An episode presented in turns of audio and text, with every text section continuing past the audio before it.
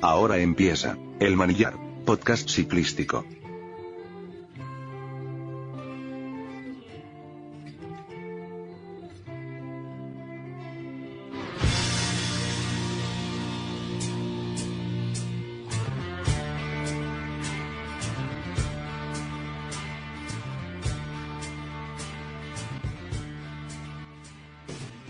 ¿Qué tal amigos? Bienvenidos al Manillar.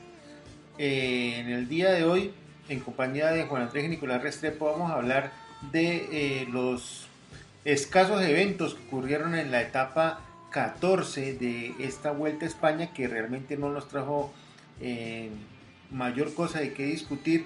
Y vamos a hablar de la etapa de mañana, la cual sí promete al menos diversión. Entonces, pues empecemos. Primero que todo saludar a toda la audiencia del Manillar. Mi nombre es Juan Andrés Restrepo y acerca de la etapa de hoy no hay mucho que hablar, algunas cosas que mencionar, pero la etapa que nos espera mañana va a ser una cosa... Bueno, hablaremos de eso. Muy bien, eh, un saludo a toda la audiencia del Manillar, podcast ciclístico. Mi nombre es Nicolás Restrepo y listo, damos por comenzada esta edición de El Manillar. Eh, comenzamos con el análisis de la etapa número 14 de esta Vuelta a España. Eh, una etapa que se caracterizó por no dejar ir la fuga y bueno, que se esperaba una llegada masiva que tuvo un final un poco accidentado, ¿no? Sí, pues la fuga lo intentó, pero finalmente la última fuga cae a, pocos kilómetros de meta y bueno, mayores percances además de la caída que hubo no, nada, nada más sucedió durante la Pues sí, fue una etapa eh, llamada, pues, ¿cómo llamarlo? Una etapa de transición, sí, teniendo en cuenta de lo que veníamos después de la etapa número 13 y pues antes de la etapa número 15 de la que vamos a hablar un poco más adelante, es que es una etapa compleja.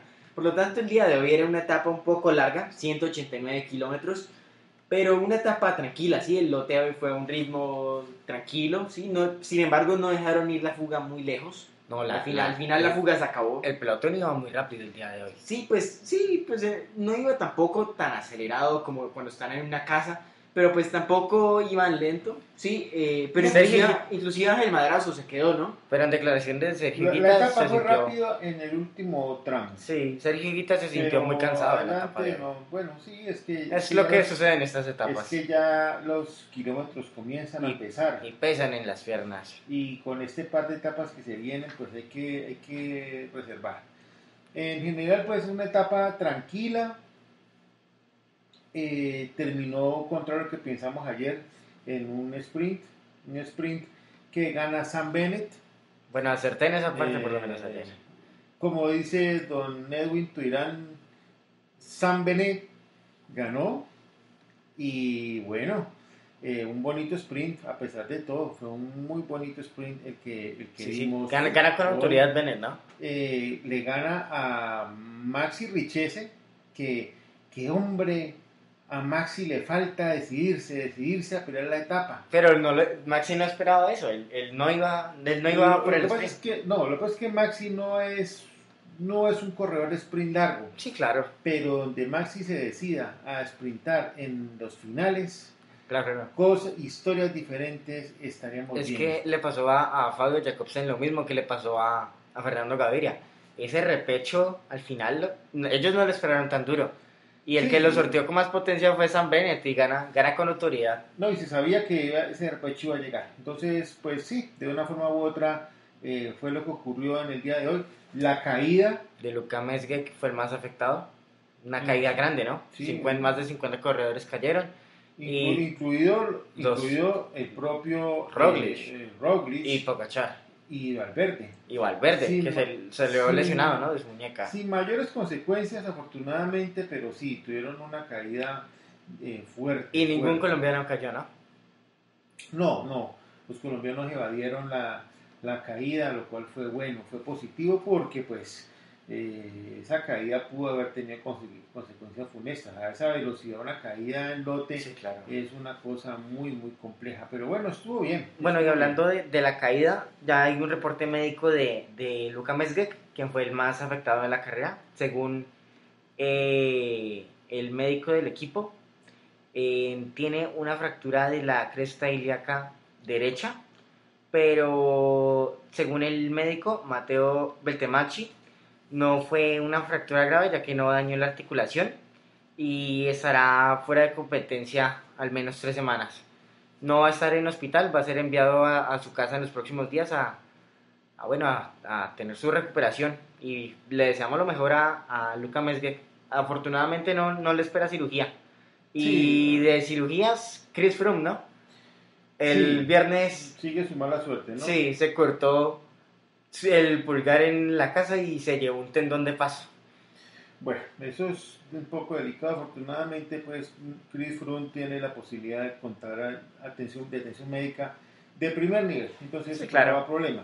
Eh, respecto a la fractura de Mesgek, afortunadamente la fractura no comprometió el acetábulo, porque de haberlo comprometido, eh, pues las cosas habrían sido diferentes. Entonces, bueno, bien, bien por ese lado. Bueno, y hablando de, de cosas que sucede- sucedieron en la etapa, pues antes de la largada, eh, este corredor etíope que hemos visto en la mayoría de fugas, Sgabu Germay, anunció el nacimiento de su hija en Etiopía, de, de nombre Mary, y espera verla después de acabar la carrera, y se le veía contento, ¿no?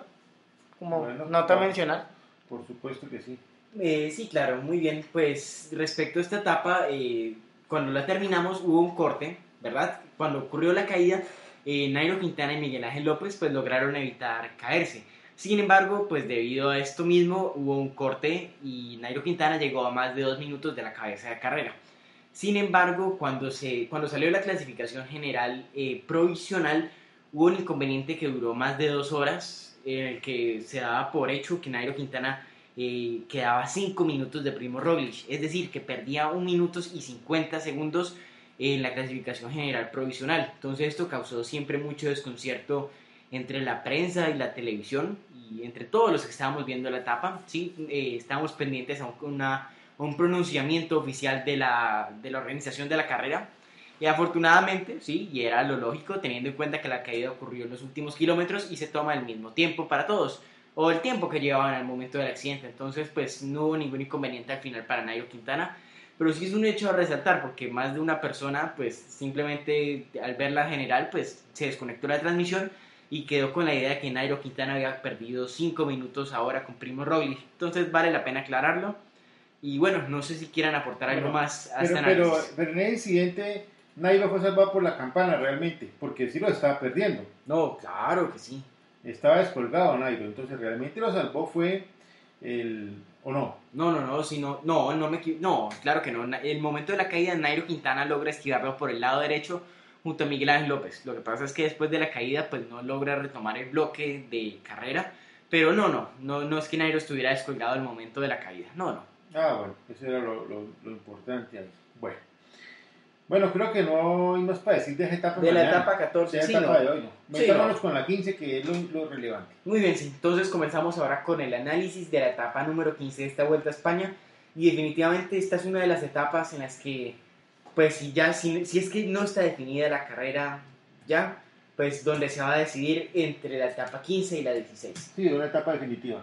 Muy bien, etapa 15 con salida en Tineo a una altura de 280 metros sobre el nivel medio del mar.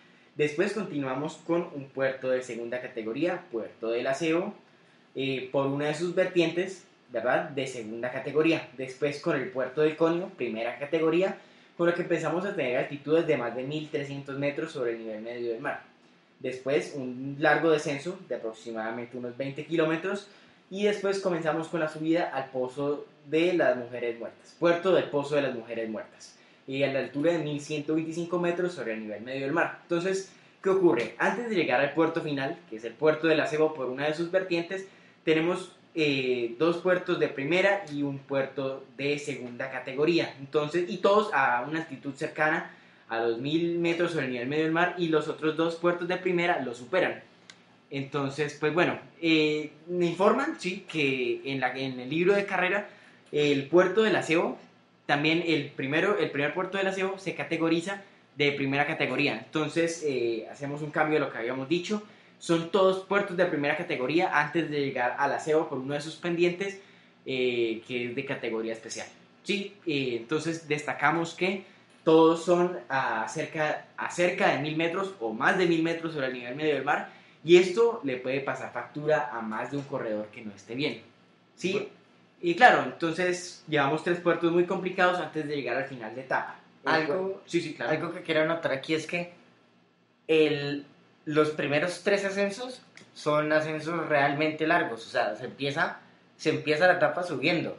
Ascensos no tan pronunciados y empiezan, por ejemplo, eh, larga la carrera y es una leve subida hasta el kilómetro 20. Sí, la, bueno, hasta, la, el la kilómetro, etapa arranca inclinada. hasta el kilómetro más o menos 17. Y después se sube hasta el puerto del aseo. Eh, una subida más o menos 12 kilómetros, una subida larga. Pues relativamente larga. Después un descenso. Y en el kilómetro 41 volvemos a ascender, no tanto, una- un ascenso no tan pronunciado. Y en el kilómetro más o menos 58 se vuelve a parar esto hasta el kilómetro 73.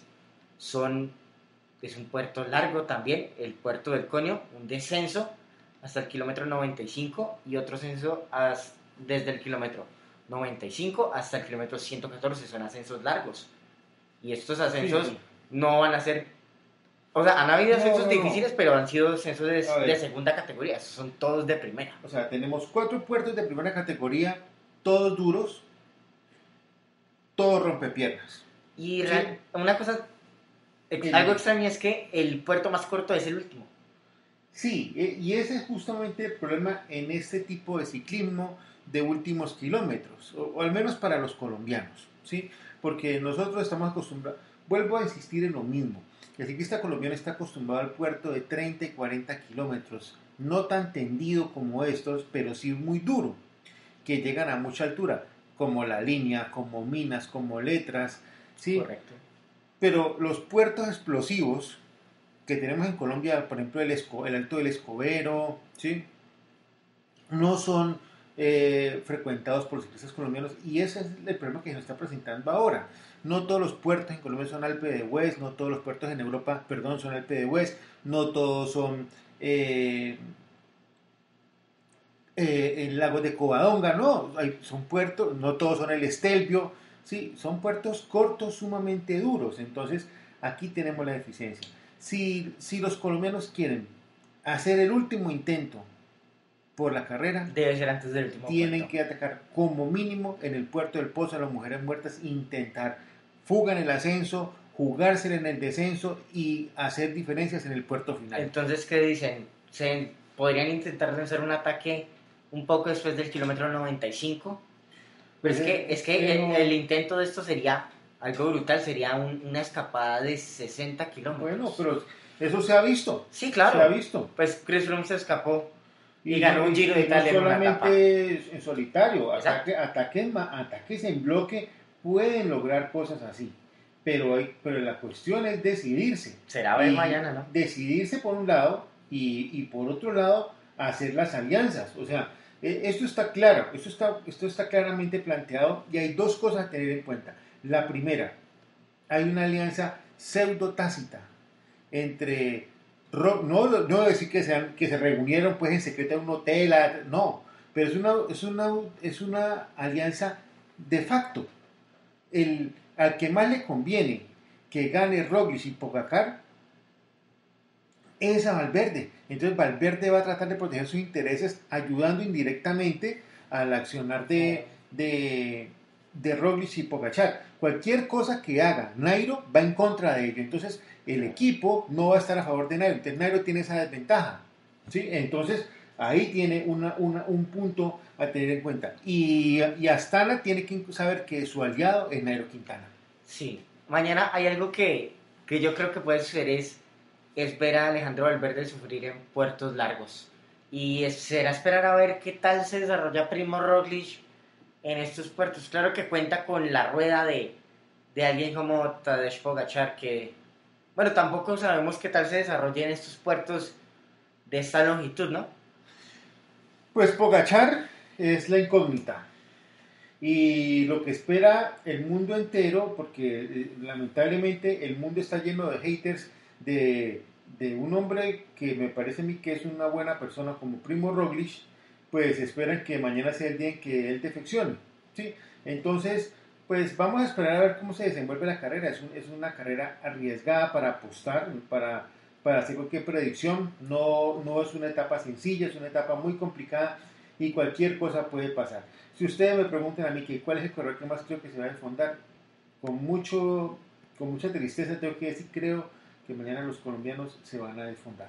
No, por, a juzgar por lo que vimos en la etapa de ayer, creo que eso es lo que va a terminar pasando. Yo el día de hoy no me voy a arriesgar a favoritos de la etapa. No, no hay, no hay cómo, no hay cómo hacerlo. Pues yo, a ver, eh, si vamos a hablar de favoritos para la etapa de mañana, pues por lo que ha mostrado, mi favorito está es Pogachar. No, no sé si, y es que Roglic también ha subido mejor que todos, ¿sí? Eh, en la primera semana pues teníamos al Miguel Ángel López como el mejor escalador, sí, pero pues ya tuvo su día malo y perdió mucho tiempo. Y también Nairo Quintana. Entonces, pues el favorito mío, y de- tenemos que dejar el nacionalismo a un lado y ser, eh, sí, entender las cosas como son. El favorito mío está de Pogachar. Yo voy a decir una cosa y es, Es un que buen, es un buen, es una buena apuesta, Pogachar. Yo creo que Pogachar tiene mañana cómo, cómo pelear, esperemos. Y bueno, ojalá Miguel Ángel López logre algo, ¿no? Esperemos. yo, yo pienso una cosa es que la etapa de mañana es para hombres valientes. Sí, indudablemente el que, El que, el que arriesgue el- mañana el que arriesgue todo, y tenga con qué, mañana, va, a- es, mañana es una etapa realmente imperdible y, y los invitamos a todos a que simplemente no se la pierdan. Mañana la transmisión va a ser completa, desde las 6 de la mañana, sí, se va a transmitir la etapa la completa. etapa completa. La etapa completa. Los invitamos a que madruguen y se vean la etapa. Es una etapa que vale la pena ver. Estos son cuatro puertos de primera categoría y es una etapa en la que puede que se decida la carrera. Será esperar a ver. Y el lunes también viene una etapa muy difícil. También vienen dos días de verdadero sufrimiento para los ciclistas. Y va a ser muy entretenido. La etapa de mañana va a ser. Va a ser increíble. Bueno, eh, creo que, ¿qué más queda por decir? Muy bien, no, pues ya creemos, yo creo que damos por terminado el análisis de esta etapa 15. Creo que, pues, tristemente el favorito es Pogachar. Sí, los colombianos, pues, ojalá de una sorpresa. Sí, nada me haría más feliz que eso, pero pues bueno, hay que ser realistas, ¿no? Esperemos a ver qué sucede mañana. Yo, yo guardo una esperanza de que los pedalistas nacionales sean valientes en la etapa de mañana. Bueno, esperemos. Amigos, mañana el manillar más temprano. Estaremos ya con el programa en, en los sitios habituales. Eh, gracias por escucharnos hoy y mañana estén pendientes. Anunciaremos por Twitter el momento en el que esté ya disponible. Si les gusta el programa, suscríbanse y síganos. Y bueno, eso es todo. Muchas gracias por escucharnos.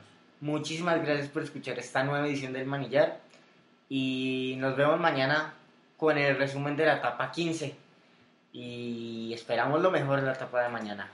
Muy bien, muchísimas gracias a todos por escucharnos. Mi nombre es Nicolás Restrepo y damos por terminada esta edición del Manillar Podcast Ciclístico.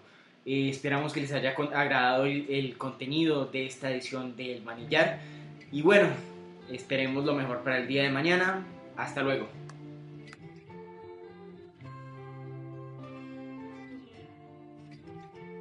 Aquí termina el Manillar Podcast Ciclístico. Síganos en Twitter como arroba bibliaciclismo y búsquenos en iVox como el Manillar Podcast Ciclístico. También en www.viquegladiators.blogspot.com. Gracias por escucharnos.